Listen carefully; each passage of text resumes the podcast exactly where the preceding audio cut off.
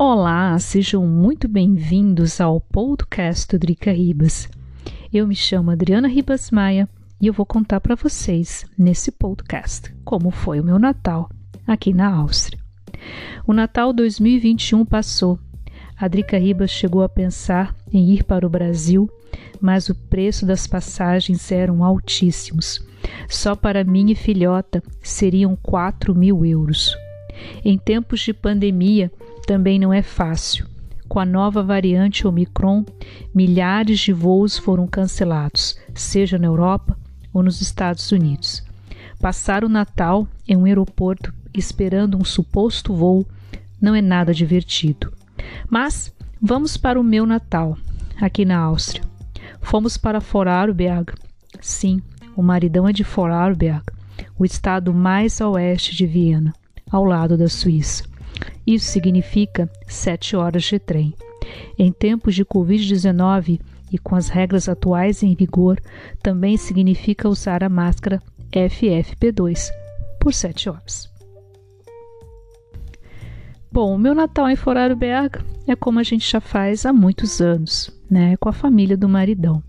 É o momento que a gente se reúne para conversarmos mas ainda em tempos de pandemia, né? embora a gente sempre foi conversando ao longo do tempo através de aplicativos de conversa estilo WhatsApp.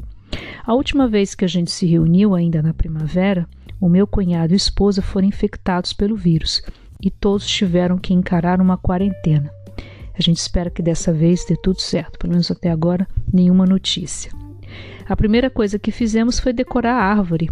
Sim, a árvore de Natal. Normalmente o pessoal decora a árvore de Natal no dia antes, no 23 ou até mesmo no 24. E a árvore de Natal é um pinheiro natural.